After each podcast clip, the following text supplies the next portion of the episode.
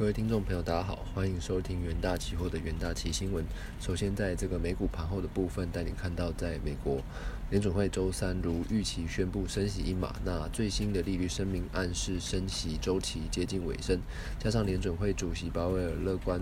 呃，表示这个通膨减缓过程已经开始。那美股尾盘黑翻红，四大指数收盘齐扬，科技股涨势吸金，纳指收高百分之二，标普升呃上涨超过百分之一，那费占费半飙涨逾百分之五。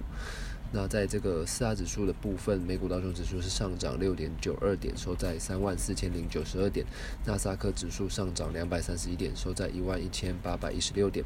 标普五百指数上涨四十二点，收在四千一百一十九点；费城半导体指数则是上涨一百五十一点，收在三千零七十三点。而在这个数据方面，有小非农之称的美国 ADP 就业数据显示，去年一月民间就业新增。呃，十点六万人是远低于市场预期。那美国一月的艾森制造业指数是由四十八点四跌至四十七点四，逊于市场的预期。而美国这个一月制造业采购经理人指数 PMI 中值为四十六点九，去年十二月的这职位空缺数由这个一千零四十四万增至一千一呃一千一百零一点二万，也是超乎市场预期。而美国联准会主席鲍威尔会后记者会上指出，抑制通膨已取得了进展，那可以首次说这个通膨减缓的过程已经开始，那并且指出联准会正在讨论再再升息，呃数次至限制性水水平，那之后就会暂时升息的行动。若经济情况符合预期，有预计不会在二零二三年降息。而在这个个股期货方面，第一个标的可关注这个台光电期货。AMD 在二二零二二年底推出新一代伺服器平台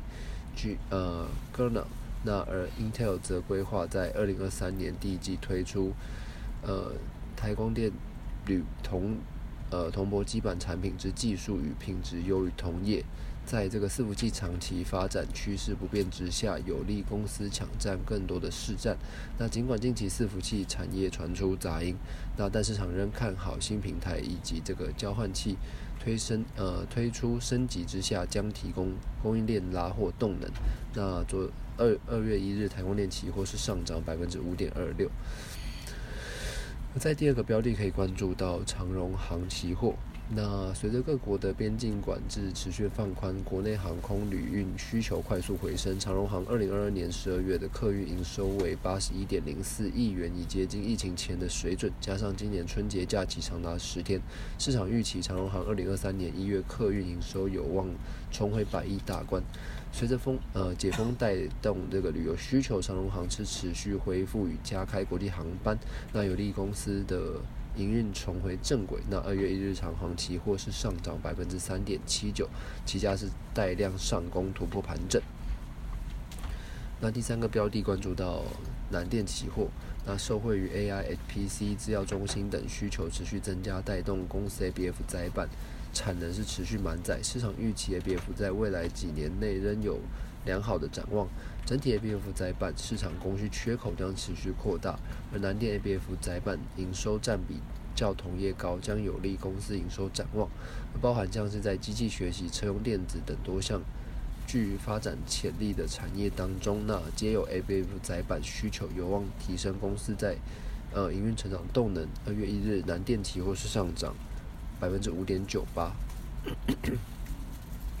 第四个标的关注到台塑期货，那受到升息以及这个通膨等因素影响，终端消费购买力放缓，导致这个塑化原料需求下滑。那包含像是在 PVC 以及 EVA 报价是持续的承压，是不利公司的获利表现。而这个目前的石化产品市场仍处于这个供过于求的状态，未来仍需观察中国解封后需求回升的状况，以及这个供应链库存调整之进度。公司营运确呃不确定性仍然是相当的高。那二月一日这个台塑期货是下跌百分之零点六七，期价是延续区间震荡走势。那以上呢就是今天的这个重点新闻整理，也谢谢各位收听，我们明天元大期新闻再见。